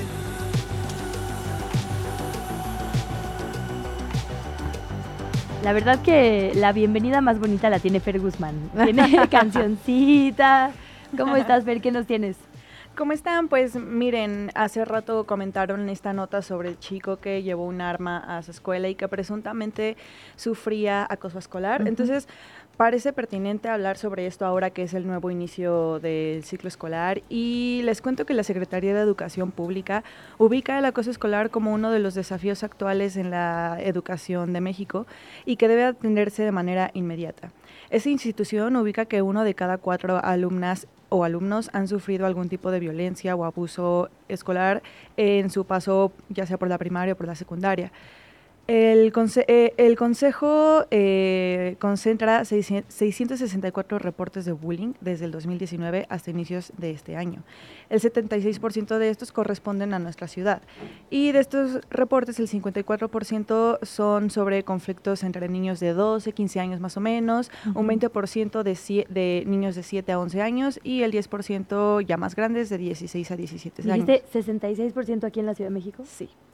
Eso también tiene que ver un poco porque eh, se tiene más monitoreado lo que sucede en la Ciudad de México, ya saben, la centralización, mm, etcétera. Pero sí, de todos los reportes que llegan, ese es el porcentaje de la Ciudad de México. Sigue siendo un porcentaje bastante alto y, ah, preocupante. Eh, y habrá que ver también cuánto ha aumentado la denuncia, digamos, cuánto ha aumentado el delito, pero también cuánto ha aumentado la denuncia. Es decir, creo que el bullying particularmente es algo que teníamos absolutamente normalizado durante años, ¿no? que jamás pensamos que iba a, hacer un problema social, que era un problema que, digamos, raya con lo ilegal, entonces... Boomers. Esa generación que decía, no, no pasa nada, si te curtes. Exacto, si, si, te molestas porque te quieren. Entonces ahora estamos empezando a, hacer conciencia de lo que significa tener numeralia incluso, ¿no? Claro, y pues, por ejemplo, de estas denuncias, el 31% es física, el 23% es acoso verbal, el 16% psicológica, el 11% acoso cibernético, que también mm. es algo nuevo, y otro 11% violencia ya sexual. El 7% es exclusión eh, de, social de los niños, ¿no? Em, bueno, pero ¿cómo podríamos reconocer ahora que inician de nuevo las clases que nuestro hija, hija, hijo vive acoso escolar? Pues la Secretaría de Educación de la Ciudad de México comparte este listado. Les voy a decir como algunos puntos, pero si quieren leerlo más extenuantemente, pues se pueden meter a la página. Eh, estas son las cosas a las que tenemos que poner atención. Eh, siempre pierde sus libros, su dinero, otras cosas, o se le rompen o esconden, o bien pide dinero extra o lo roba para poder contentar a los agresores. No le gusta salir al recreo, busca quedarse cerca de profesores o de otros adultos. Seguido llega con moretones, heridas, cortadas, arañazos o ropa rota. Casi siempre está triste o preocupado, no tiene amigos o nunca o casi nunca lo invitan a fiestas y hace los trabajos en equipo solo. Y en la escuela suelen avisar que está solo todo el tiempo. Tiene miedo de ir a la escuela, ha perdido el interés por el trabajo escolar y ha bajado sus calificaciones. Puede llevar comida a la escuela, pero además pide cosas extras o que no le gustan y eso pues es una alerta de que probablemente está eh, dándole esa comida a alguien más, ¿no? Pero entonces, ¿qué hacemos? ¿Qué, a dónde podemos denunciar eh, en caso de que sospechemos que nuestro hijo hija, hija está viviendo acoso escolar? El Consejo Ciudadano para la Seguridad y la Justicia de la Ciudad de México tiene una línea de atención telefónica y WhatsApp, mediante la cual recibe denuncias sobre bullying provenientes de todo el país. Eh, esa la pueden consultar en su página, pero también les traigo un teléfono ya mismo de la Secretaría de, desde la SEP. Este teléfono es, hace ratito intentamos marcar, pero como soy una boomer, digo, bueno, no una boomer, más bien de esas milenias que les da ansiedad eh, llamar por teléfono, no sabía que el, número lo, lo, tienen tal cual 01800 11 22 67 6, pero... Eh, quítenle el 01800 y nada más pongan 811 22 67 6. cosa que acabo de notar. Muy bien. Y, la comunicación, ¿no? La comunicación con las infancias creo que es fundamental en estos tiempos, independientemente de ver esas alertas rojas en la comida, en lo que se lleva, en el dinero, si siempre lo está perdiendo, tener una comunicación amplia y basta con las infancias, con los hijos, hijas, hijes, con los profesores. pues, hablar de crianza, porque al final no sabemos qué está pasando en la casa de la niña o el niño o niña que bulea, porque también normalmente si eres a esa edad, ¿no? Si eres violento, eres víctima de violencia, entonces no que no se nos olvide que digo, sí son los chiquitos, pero la verdad las personas adultas somos quien llevamos batuta en esto, quienes tenemos que asumir, como dices, desde la comunicación y la crianza, la responsabilidad de que no haya bullying. Entonces, pues hablen al Consejo Ciudadano también para tips de eso, porque también lo trabajan, ¿no? Sin lugar a dudas. así Fer, es. muchísimas gracias, qué interesante. Gracias a ustedes y gracias a todos los que nos escuchan. Todos. Hasta mañana. La entrevista. ¿Ya estás grabando? Bueno, se lo prometimos, se lo vamos a cumplir. Son las 8 de la mañana con 35 minutos. Es viernes, vamos aligerándonos, vamos relajándonos y para eso vamos a platicar del café que tantas alegrías nos ha dado. Y por eso nos conectamos con Ricardo Otero García, presidente del colectivo Todos por el Café. Eh, traen un proyecto bien interesante. Ricardo, ¿cómo estás? Muy buen día.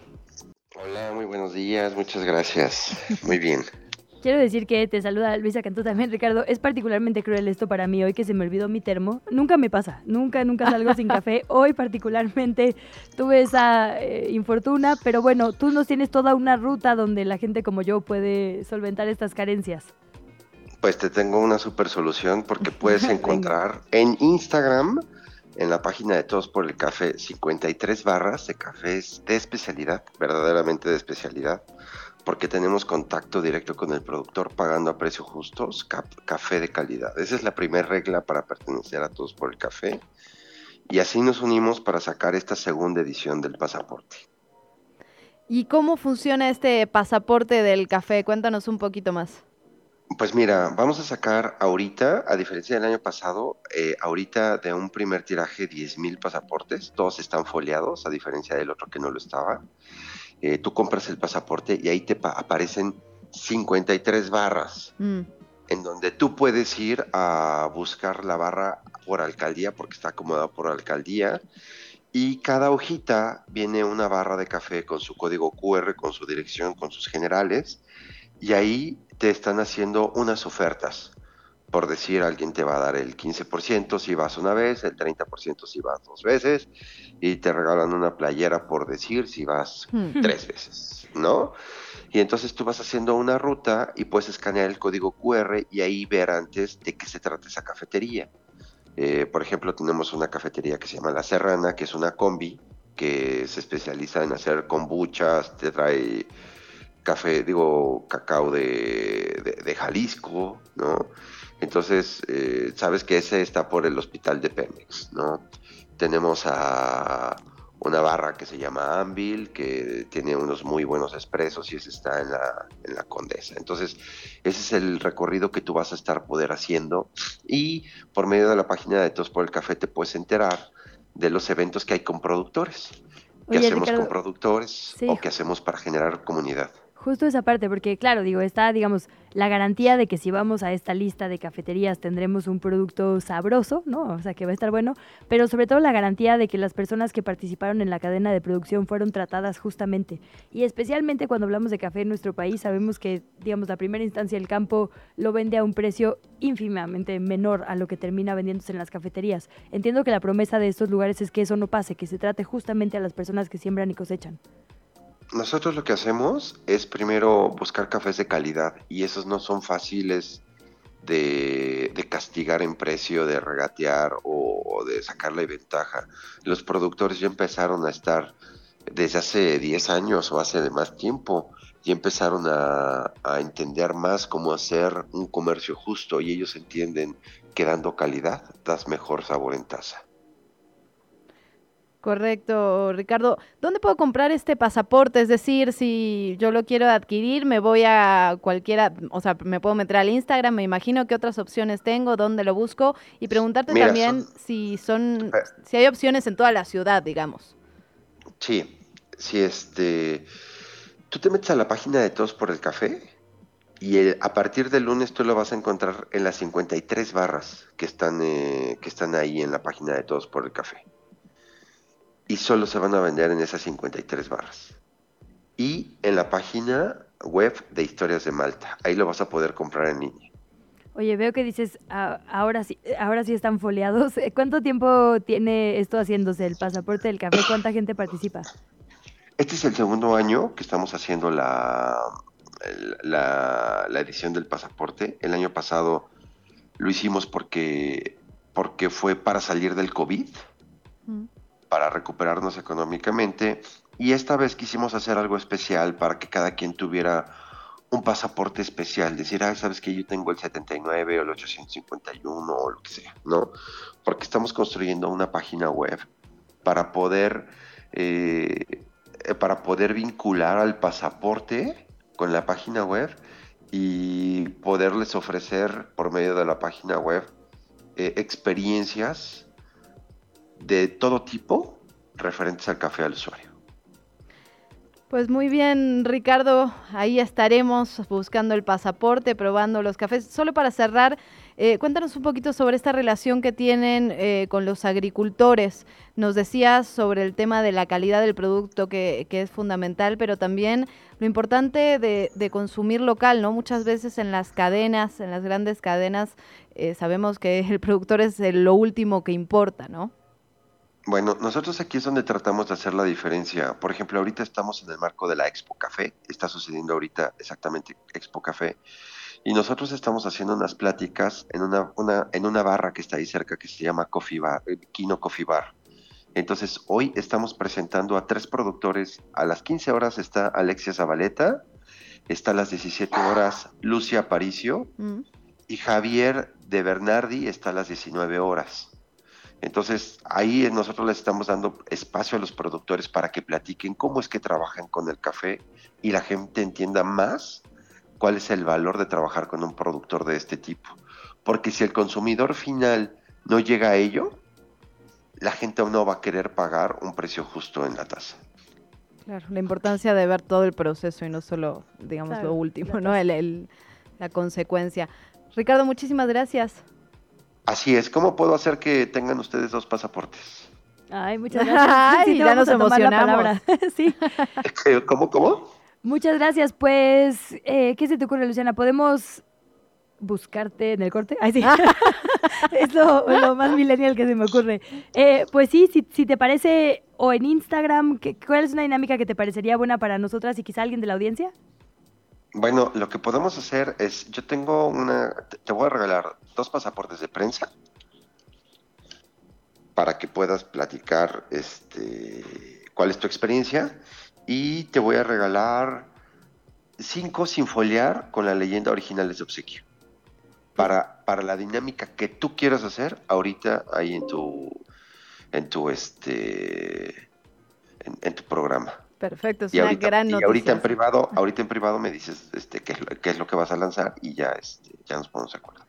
Buenísimo, pues qué, eh, qué gran cierre de viernes, Ricardo, te lo agradecemos enormemente y ya estaremos comentando aquí justo porque hay múltiples opciones en los siguientes programas cuál nos gustó más y cuál menos. Gracias y un abrazo. Muchísimas gracias. Ya, güey.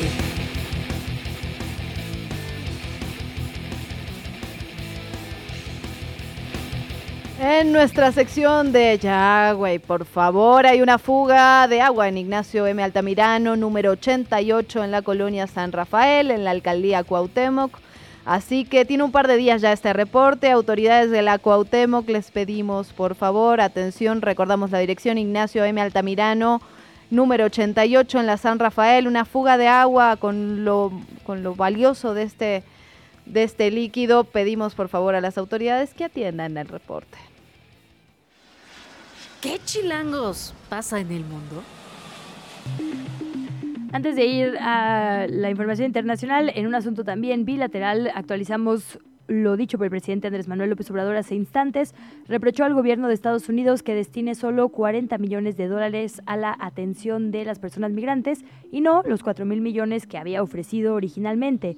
Criticó también que Estados Unidos esté destinando 40 mil millones a la guerra en Ucrania y no 4 mil millones a un programa de apoyo a migrantes en México y Centroamérica. Y ya que estamos hablando de migración, Luisa, también las declaraciones que hizo el alcalde de Nueva York, el demócrata Eric Adams, que a mí realmente me parecen bastante conflictivas. Él dijo literalmente que la migración ilegal, así, lo dijo, eh, destruirá la ciudad en un contexto en que la metrópoli estadounidense enfrenta una de las mayores oleadas de migración de los últimos años. El alcalde aseguró que nunca en su vida se había enfrentado a un problema al que no le ve solución. Ante este discurso, obviamente, los representantes del Partido Republicano aprovecharon para poner en valor la postura de su formación en contra de la migración, a la par que han criticado a la Casa Blanca por no tomar cartas en este asunto. Un tema realmente eh, complejo que se va agravando y que se va volviendo mucho más vocal a medida que se acercan las elecciones en Estados Unidos. Eh, llama la atención que venga por parte de, de un representante del Partido Demócrata. Sin embargo, ha aumentado este sentimiento anti-migración en Estados Unidos sin tener en cuenta primero la, cantidad de beneficios que otorgan las personas migrantes a la hora de incorporarse a otros países y por otro lado las condiciones de extrema vulnerabilidad de las cuales están huyendo y de las cuales no van a cambiar. Y eso me parece que es lo importante. En lugar de estar pensando cómo vamos a incorporar a toda la gente que cruza, están pensando cómo vamos a impedirlo. Y lo cierto es que no se puede. Sobre todo en una ciudad que presume la multiculturalidad, literal la esencia de Nueva York y de, digo, muchas ciudades alrededor del mundo está hecha de personas migrantes que la conforman. Entonces, terrible que este discurso antimigrante antes solo escuchado desgraciadamente en la frontera esté llegando hasta la zona norte del país. En otro tema, la directora de la mayor agencia de talentos de pop de Japón, Johnny en Associates, dimitió después de que admitió abusos sexuales que fueron cometidos por el difunto fundador de la compañía, Johnny Kitagawa. Ofreció una disculpa pública a las víctimas porque además este sujeto era su tío. Esta salida se produce una semana después de que investigadores descubrieran que Kitagawa abusó de cientos de menores y de jóvenes por seis décadas, cuando estuvo encabezando esta agencia que pues ha producido o ha sido casa, digamos, de muchas bandas de jóvenes populares en ese país asiático. Pásele, güero, ¿qué va a llevar? Y hoy estamos de manteles largos y de sonrisas grandes porque nos vamos a enlazar hasta la redacción de chilango.com con Cristina Salmerón, la directora editorial de Chilango. Cristina, qué alegría saludarte, ¿cómo estás? Hola Luciana, buenos días, buenos días Luisa. Hola Cris. Oye, ayer veía en tu Instagram que decías, me tocó una tarea seria. Tuviste un... Solo se ocupa la directora editorial cuando el tema lo amerita. Cuéntanos. Claro, tuvimos que eh, hacer este, el sacrificio de eh, recorrer la Ciudad de México buscando los mejores cócteles y tragos que existen. Y pues nos fuimos desde, o sea, desde los mejores bares de, del mundo, porque así están catalogados. O sea, fuimos a Handshake, que es el el segundo mejor bar de Norteamérica, hasta las gomichelas en Tepito, hasta tomar unos tequilas en el Tenampa, para realizar la portada eh, de tragos, que es el, tema de la revista de septiembre. Le pusimos CDMX, el bar más grande del mundo. Y suena como muy ambicioso esto, pero pues no es mentira, porque la Ciudad de México en verdad tiene una riqueza enorme en, en tragos, en cócteles, en preparados etílicos. Eh, eh, es un texto muy bonito que hizo Israel Lara, con fotos de Rafa Medel, fotógrafo y productor de, chilango.com. Y pues fue un recorrido etílico tal cual, eh, buscando las mejores bebidas de la Ciudad de México y van a poder eh, van a poder ver este recorrido. Le hicimos un pequeño video, pero les recomiendo mucho que cuando vean la revista la compren y, descubran este texto de, de Israel Lara que quedó buenísimo con las fotos de Rafa Medel. Me llama la atención, Cris, porque además de, de, las típicas, ¿no? De los tequilas, eh, también hay de las gomichelas, que ya son históricas de Chilangolandia, pero también hay cócteles contemporáneos, carajillos, Cuba Libre, margaritas. Es decir, hay una amplia gama, ya no estamos en las tres bebidas típicas de las que siempre hablamos, ¿no? Claro, fuimos también a, por ejemplo, fuimos a Casa Prunes a, a, buscar el carajillo, que ahí lo hacen con un licor de maíz que se llama Nixta. Entonces son como el mismo carajillo, pero le ponen un twist diferente que le da un sabor muy, muy rico. Y, por ejemplo, este texto también habla de, de esta mezcla de, pues, de ingredientes mexicanos combinados con cócteles clásicos y que los hacen, pues, como más de aquí, ¿no? Eh, habla un poco de la historia de dónde viene el carajillo, ¿no? Que fue una bebida que se inventó hace muchísimos años en en una guerra en Cuba donde hubo también soldados españoles, entonces se, se, mezcló el licor del 43 con el café cubano y es una bebida que recientemente ha tenido mucho éxito y que ya la adoptamos en la Ciudad de México como un clásico. Eh, vamos también a, probar el martini en Baltrabar, eh, cócteles de sake en Caito en la del Valle, fuimos también al Salón Tenampa, eh, a, la, a, la, a, la, mascota ahí en el centro, que es ya un icono ¿no? de, de, las cantinas del centro histórico, probar el París de noche, que son estos cócteles como noventeros, pero que están teniendo un segundo aire. Mm. Justo te iba a preguntar, porque ¿qué hace, digamos, a un trago clásico? ¿Cómo se gana esta categoría? Y ayuda a esta pobre mujer que lleva dos bebés encerrada cuatro años, que está de moda, porque ya no sé si hace algunos, pero bueno, bueno, yo leo en este reportaje algunos que o sea, ni siquiera sé pronunciarlos, pues. ¿Qué está de moda y qué hace clásico? sí, gracias, bien ganado. Pues mira, un cóctel lo hace clásico cuando permanece en las cartas de los restaurantes o de los bares. Cuando un, un cóctel es como se, se, vuelve tan favorito que ya lo ves ahí siempre, se va volviendo un clásico. O sea, por ejemplo, a lo mejor la margarita, este, eh, la piña colada, este, el París de noche, se vuelven clásicos porque se van quedando en la carta, ¿no? No salen de ahí. Pero hay, eh, esos pues, permanecen y se van, se van volviendo clásicos, como el carajillo ahora, ¿no? Que es como esos más recientes que ya vemos. Pero eh, se da, está, dando por otro lado el resurgimiento de bares speakeasies como Handshake que fuimos, mm. que son cócteles de autor. O sea, neta nos metimos a, a, ver cómo los hacen y es un laboratorio. O sea, hacen una, una pizza, la deconstruyen y no sé, este, eh, fermentan el tocino con mezcal y entonces hacen un, destilado que tiene este, esta esencia de albahaca, este, con romero, con jitomate. Y entonces te hacen un cóctel que tú lo bebes y sabe a pizza margarita, ¿no? Por ejemplo. ¿Ese es el más raro que te ha tocado probar, Chris? ¿O cuál es el más raro que dijiste, ay, ese, pues ese, fue súper raro, probamos una, una reinvención del Negroni, que pero nos dicen, o sea, es que estos cócteles nos tardan como tres días en, eh, en hacerlos, aunque, aunque te lo hacen en un ratito ahí en el bar, pero como que los fermentados incluso llevan hasta meses, ¿no? Y tienen unos hielos especiales que congelan como por 72 horas para que no se derrita y entonces el, eh, al, al derretirse el agua no afecta el sabor de tu cóctel. O sea, son como coctelería molecular muy impresionante que ya están llamando también como gastronomía líquida. Y son caros, obviamente, ¿no? Si un cóctel te puede costar 250, 350 pesos. Oye, me encanta que... Porque es eso, ¿no? Es, es, como un plato muy este, elaborado. Lo divides así como para el viernes en la noche, para el brunch, para el domingo en la mañana la michelada. Es decir, la guía tiene hasta eh, sugerencia de, de horario también. Claro, sí, pues una gomichela no te sabe igual este un domingo de lagunilla que si vas el lunes y estás ahí solo en Tepito, ¿no? A ver, ¿y qué recomiendas para el viernes a las 8 de la mañana con 52 minutos, Cris? Un cafecito. Ay, no. Sí, Luciana, que te portes bien. Oye, eh, querida Cris, esta guía nos dices, es la portada de Chilango, tiene muchas direcciones, pero ahora que mencionabas los speakeasy, entiendo que justo el chiste es que no sabemos dónde están, pues que no tienen publicidad, sino que la cosa es de boca en boca. Sí, son bares ocultos que están eh, eh, irónicamente resurgiendo en la Ciudad de México, ¿no? O sea, tú pasas y a lo mejor es una puerta de una lavandería y abres y hay ahí este un bar, ¿no? O te metes a un hotel y abres la puerta de emergencia y adentro está el bar. Ajá. Están, están buenísimos, o, eh, están inspirados en, en los bares que se hicieron clandestinamente en la época de... Mm. los años 20 en Estados Unidos, donde estaba prohibido pues vender alcohol y, y, y consumir alcohol y entonces hacían estos bares clandestinos donde fabricaban su propio alcohol y hacían cócteles pues con alcoholes no muy buenos. De hecho, empezaron a hacer cócteles porque el alcohol no era muy bueno para tomarse solo. Mm. Entonces hacían cócteles como para que supiera menos mal, pero entonces, eh, y eran caro porque pues no era clandestino. Entonces de ahí como que se tomó esa esencia de esos bares de los años 20 en Estados Unidos y, y están resurgiendo en todo el mundo y México es uno de los países que tiene algunos de los mejores del mundo. Y no solo México, sino la Ciudad de México. Bueno, pues habrá que ir a probarlos ya que nos censuraste de nuestro momento de beber en la mañana. Gracias por tu sacrificio, Cris, tu periodismo gonzo. Espero que te haya tomado varios fines de semana, ¿eh? porque sí está amplia la guía.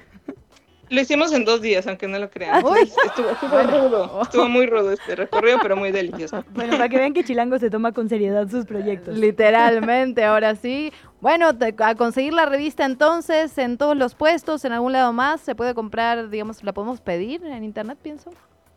Este, sí, la pueden ver en línea, ahora mismo ya está en chilango.com, al menos este reportaje de, los tragos en la Ciudad de México y también un reportaje sobre las sonideras, o sea, este panorama de las sonideras, mujeres, porque casi siempre son hombres, un campo muy masculinizado, van a poder leer un, reportaje acerca de las sonideras en la Ciudad de México y pues tenemos otras cosas como más chistosas, ¿no? De las, las cuáles son las botanas que te regalan en los bares, este, dónde ir a, cómo contratar un mariachi, este, entrevista con Marina de Tavira, o sea, tenemos muchas cosas, la revista está padrísima este mes y pues ahí la pueden ver en chilango.com y cuando la encuentren físicamente cómprenla porque está bien bonita, en los Starbucks las venden.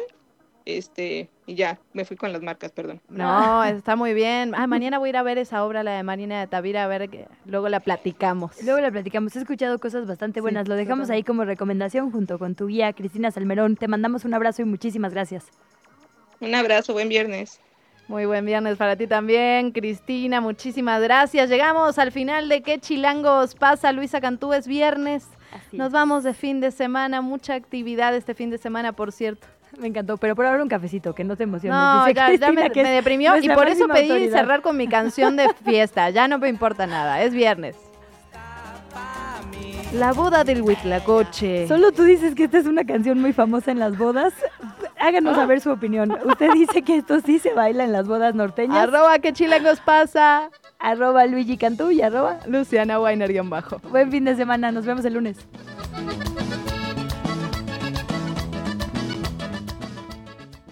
Llegamos al final de ¿Qué chilangos pasa? Recupera nuestra información en las redes sociales de Chilango. En el siguiente programa te esperamos con más información y entretenimiento. Nos escuchamos de 7 a 9. Amanece, sobrevive, infórmate y disfruta la ciudad con nosotras.